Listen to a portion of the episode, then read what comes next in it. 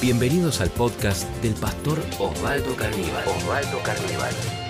Saben que en estos días estaba leyendo una historia que me, me llamó mucho la atención, porque es la historia de un navegante que protagoniza un naufragio, es decir, la embarcación en la que iba en medio del mar se echa a perder, se hunde, y él va a quedar solo durante varios días en el agua y de manera milagrosa va a ser rescatado. El problema es que cuando lo rescatan eh, observan una tremenda deshidratación en este hombre.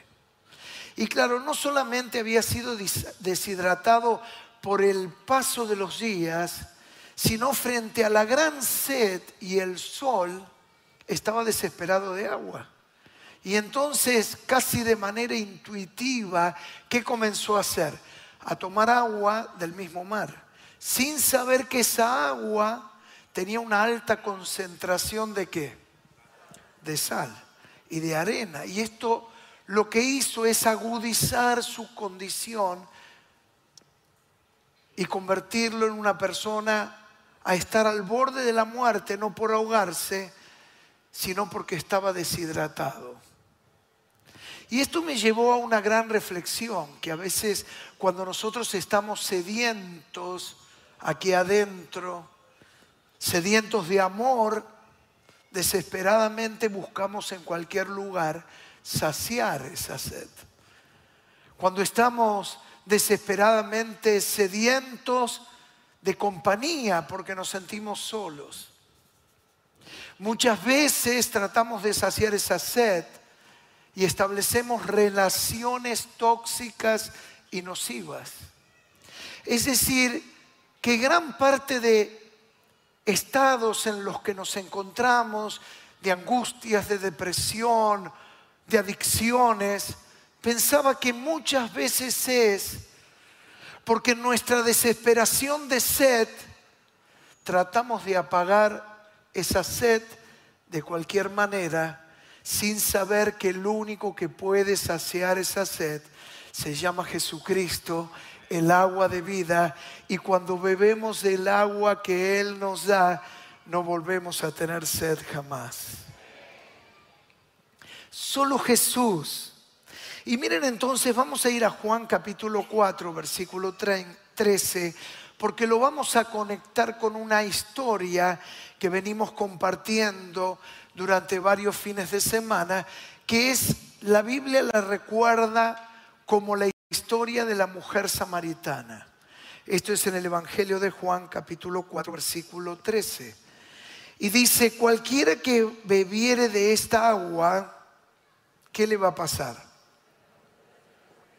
Volverá a tener sed, mas el que bebiere del agua que yo le daré, no tendrá sed jamás sino que el agua que yo le daré será en él una fuente de agua que salte para vida eterna. La mujer le dijo, Señor, dame esa agua para que no tenga yo sed, ni venga aquí a sacarla. Bueno, si alguno de ustedes va siguiendo estas charlas, va a entender más el contexto, si no yo muy brevemente voy a tratar de ponerte en tema, pero Jesús está en la tierra de Samaria, está yendo a Galilea y va a detenerse fruto del cansancio en un pozo de agua, un pozo de 30 metros, y ahí se va a encontrar con una mujer samaritana que va con su soga a sacar agua del pozo. Y se inicia una conversación donde Jesús le va a decir, todo el que beba de esta agua, del agua del pozo, volverá a tener sed. Es por eso que yo de tanto en tanto tomo el vaso de agua y aprovecho y tomo agua. Es decir, que uno toma, pero al rato vuelve a tener sed y necesita volver a beber. Y acá hay algo particular que Jesús muchas veces lo hace, es ir de lo natural a lo espiritual. Por eso yo le puse por título a esta charla, a este mensaje, Sed de Dios. ¿Cuál es el tema de hoy? Sed de Dios. Y claro, Jesús hablaba de la sed espiritual. Y la mujer hablaba de la sed natural. Y en un momento le va a caer la ficha y va a entender. Y esto tiene que ver tanto con la historia que yo te contaba de este náufrago que sin darse cuenta bebía un agua que lo llevaba a tener todavía más sed. Y esto es lo que pasa cuando por nuestros propios medios acudimos a pozos de agua que lo único que hacen es deshidratarnos y generar todavía más sed.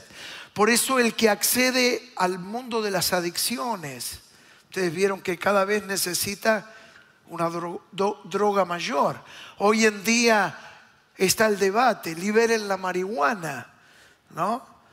Haciéndonos creer que no es tóxica, pero la marihuana es la puerta abierta a drogas mayores, porque en un momento la marihuana no alcanza y tengo que ir por más y tengo que ir por más y tengo que ir por más y entro en el mundo de las drogas.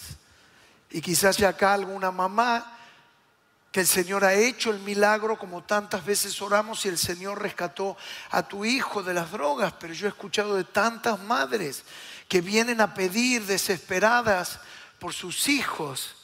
Y dicen, pastor, entra y me roba y vende cosas porque quiere droga. ¿Qué es lo que pasa? Cada vez está más deshidratado. Porque el que beba del agua de la droga, ¿qué podríamos decir? Volver a tener sed. Y así lo puedes aplicar a cualquier de nuestros intentos infructuosos por saciar nuestra sed interior. Entonces, lo primero que vamos a decir, que la salvación es un sacar agua. La salvación es una fuente para sacar aguas. La salvación es un sacar aguas. Isaías 12:13 dice, sacaréis con gozo aguas de la fuente, como dice ahí, de la salvación. Sacaréis con gozo aguas de la fuente de la salvación. Quiere decir que la salvación, esto de acercarnos a Jesús, que Jesús es mi Salvador, ahí lo tenemos. La salvación, ¿qué es? Una fuente. Entonces, cuando alguien dice, conocí a Jesús y me salvé, ¿no? ¿Vieron cuando alguien dice me salvé? ¿Qué dice? Me gané, no sé, la carrera de caballos. El otro día vi en la vereda, había como cinco, seis hombres. Yo dije, ¿qué están haciendo? Y cuando me acerqué, claro, estaban en una casa donde ahora han legalizado las apuestas de caballo y del otro lado del vidrio tenían un televisor. Y ahí como que estuvieran en el hipódromo, estaban, vamos, vamos, vamos. Y ustedes saben que el juego está preparado para que siempre pierda el apostador. Si no se hubieran fundido los bingos, las loterías y las carreras y las apuestas de carrera de caballo. Y uno está buscando algo más y algo más y algo más. Entonces, cuando uno dice, conocí a Cristo y me salvé, es que descubrí la fuente de agua que ha saciado mi sed. ¿Cuántos pueden decir amén a esto? Y entienden. Es decir, que yo era un sediento, yo estaba buscando, yo estaba desesperado. Y encontré a Jesús y sació. La salvación es una fuente, es experimentar un fluir que te llena de satisfacción. Y uno dice, como nunca antes dentro mío, hay un gozo, hay una paz. No tengo un mango, pero estoy lleno de gozo. y yo sé que si uno persevera y sigue como vos estás siguiendo, el Señor va a bendecirte, abrirte puertas y no te va a dejar. Y poco a poco, en el nombre de Jesús, vamos a levantar cabeza y Él va a bendecir nuestras vidas, porque el justo no será, será desamparado, dice la Biblia, la palabra del Señor. Y en esa palabra creemos. Los médicos enfatizan y las mujeres lo saben bien. ¿Cuál es la primer característica para tener una buena piel? El primer consejo. A ver, chicas, mujeres, ahí en el chat, ¿cuál es? Tomar... Yo quiero tener una buena piel. No hay crema que pueda suplantar el tomar agua si la piel está deshidratada. Y esto lo habrán escuchado, porque entre un 70 y 80% de nuestro cuerpo es agua. Por eso dice la Biblia, y el polvo volverá al polvo. Cuando uno muere, se va desintegrando lo que queda de nosotros y después no queda prácticamente nada, sino polvo. Porque en realidad el 80%, el 70% de lo que somos es agua. Y cuando uno no bebe, se le empasta la boca, tiene dolores de cabeza. Porque uno no puede vivir sin tomar agua puede morir deshidratado. En segundo lugar, digamos, perder mi relación con el Espíritu Santo es dejar de sacar agua. Ahí lo tenemos, perder mi relación con el Espíritu Santo es dejar de sacar agua. Me seco, me muero. Miren lo que dice Jeremías, vamos a la Biblia, 2.13 me impactó este pasaje de la Biblia. Jeremías 2.13, porque dos males ha hecho mi pueblo. ¿Cuáles son los dos males? Dice, me dejaron a mí fuente de agua viva y cavaron para sí, ¿qué cosa? Cisternas, cisternas rotas que no retienen agua. Jeremías es un profeta, el profeta confronta al pueblo. Y le dice, Dios les dice, tengo dos cosas en contra de ustedes. Número uno, me dejaron a mí. Y número dos, cavaron para sí mismos cisternas rotas. Número uno, el primer mal es dejar a Dios. Esto debe de ser tu norte, nunca dejes a Dios. Siempre digo, cuando uno llega al Evangelio, la otra vez me, decía alguien, ¿sabe cómo estaba yo cuando llegué? No estaba en la lona, estaba debajo de la lona. Qué descriptivo, ¿no? Mal, mal, mal. Y de repente el Señor nos da paz, nos da gozos, y cuando uno tiene paz en la mente puede trabajar. Y entonces empieza a producir y empieza a salir de un círculo negativo, de ruina, de miseria, y empieza a prosperar y a crecer y a salir de debajo de la lona, a levantarse por encima de la lona y a levantar cabeza. Y es ahí el riesgo cuando uno está estable que diga, yo ya no necesito. Pero no es explícito, es como un, no darse cuenta. Cuando la Biblia habla de apartarse de Dios, ¿saben qué palabra usa, por ejemplo, Hebreos capítulo 2? Dice deslizarte. No hay nada más peligroso, no caerse, sino deslizarte, porque vos no te das cuenta. Es como una escalera mecánica si vos pones un nivel en el escalón de la escalera mecánica, siempre parece que está a nivel. Pero ¿qué le pasa? Está bajando, está descendiendo.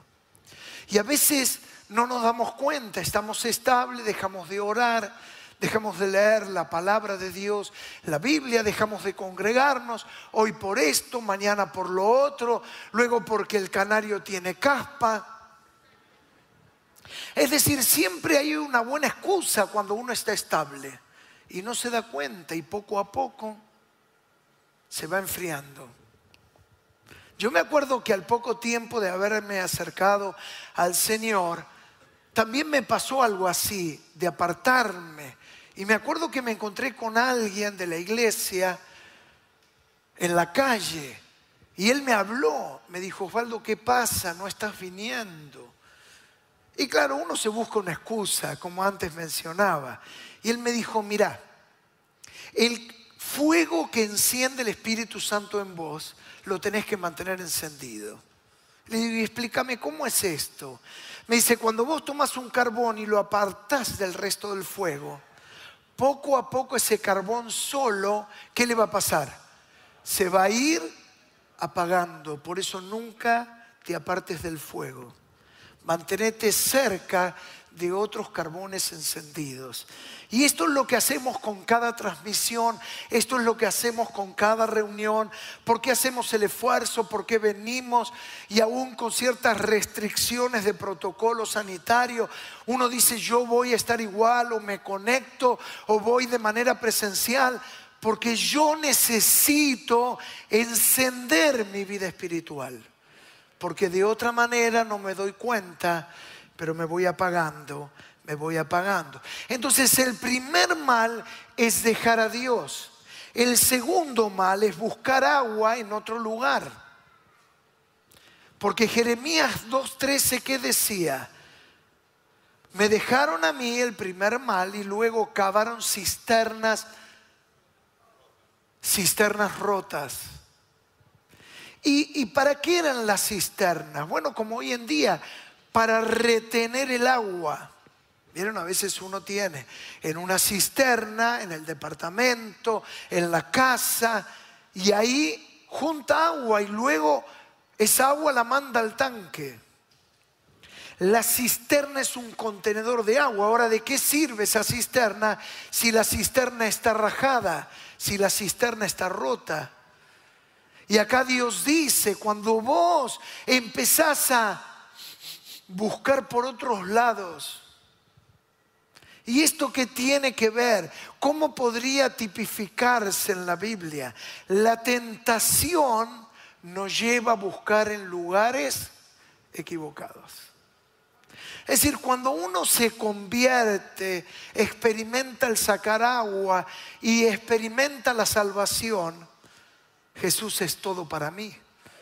Pero luego uno se da cuenta cuando haya estabilidad y empieza a husmear en otros lugares y empieza a construir cisternas, cisternas rotas que no tienen agua. Y digamos finalmente, en tercer lugar, esto de sed de Dios.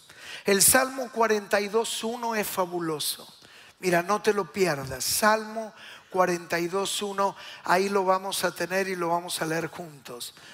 Como dice, como el siervo brama por las corrientes de las aguas, ¿qué más? Así clama por ti, oh Dios, el alma mía tiene sed del Dios vivo.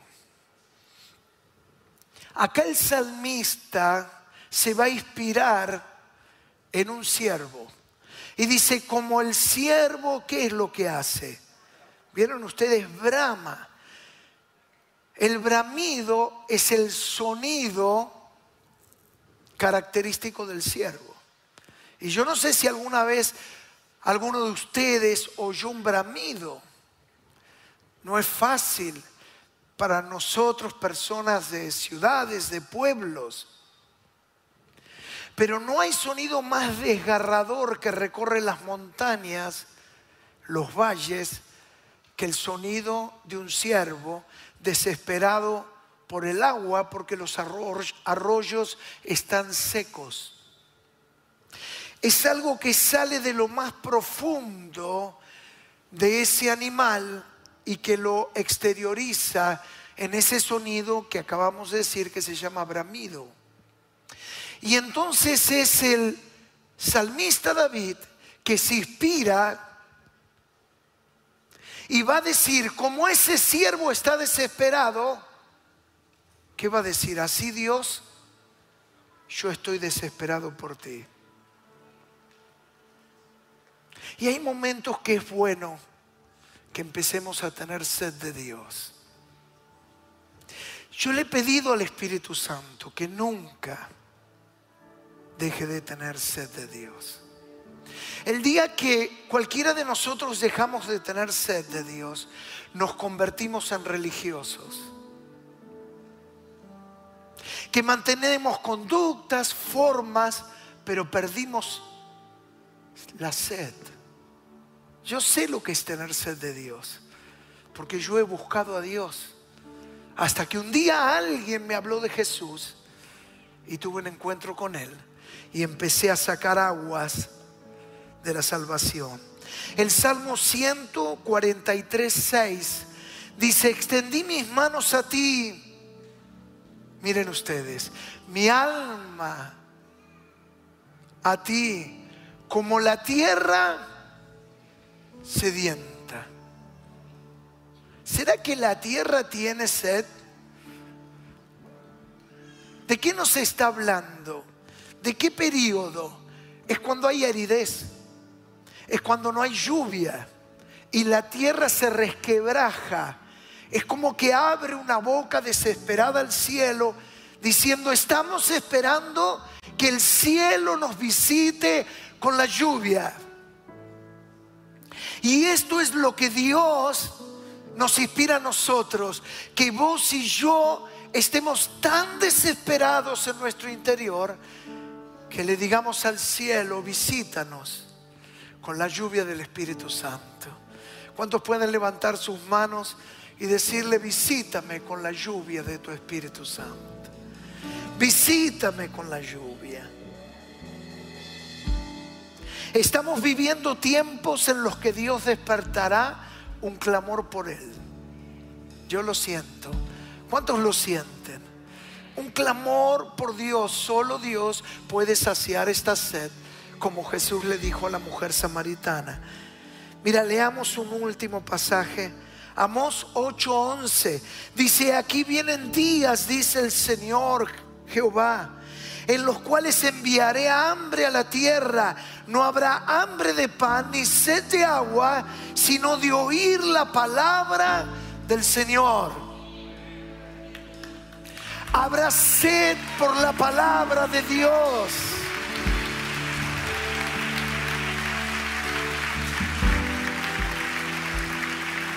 Y esta es mi oración, que Dios haga descender sed Argentina, sobre Latinoamérica, sed no de agua, sino de Dios.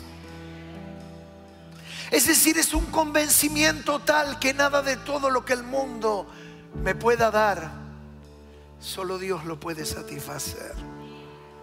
Muchos de ustedes saben que en una parte del templo tenemos un vacunatorio y en estos meses pasaron más de 100 mil personas vacunándose. El otro día pasé durante el día y ahí saludé a la gente que nos ayuda en la recepción y justo había una chica. Me dice, ah, usted es el pastor, permítame que le cuente brevemente mi historia. Y me dijo, mis padres venían acá a Catedral de la Fe y acá conocieron a Jesús. Y ellos tenían un sueño, poder ser papás. Pero mi mamá no podía quedar embarazada. Y en este lugar oraron por ella por un milagro. Y entonces esta chica me dijo, y mi mamá experimentó el milagro y yo soy ese milagro porque mi mamá quedó embarazada y yo soy ese milagro. Pero mirá lo que me dijo. Y mi mamá siempre me decía, vos tenés que ir a Catedral de la Fe y contar tu testimonio. Y yo nunca vine, no se dio. Y de repente presenté mi currículum en el gobierno de la ciudad y me contratan. Y me mandan a este vacunatorio. Cuando yo entro acá, digo, no lo puedo creer este es el lugar donde mi mamá quería que yo viniera. Es Catedral de la Fe. Y yo le dije, cuando Dios tiene un propósito de una o de otra manera, Él va a tocar los corazones, Él va a preparar las vidas, pero Dios tiene un plan con tu vida, Dios tiene un plan con vos. Aleluya. Si este podcast fue de inspiración para tu vida, te invitamos a compartirlo en tus redes sociales. redes sociales. Recordá que podés seguir al pastor Osvaldo Carníbal en Instagram, Facebook y Twitter.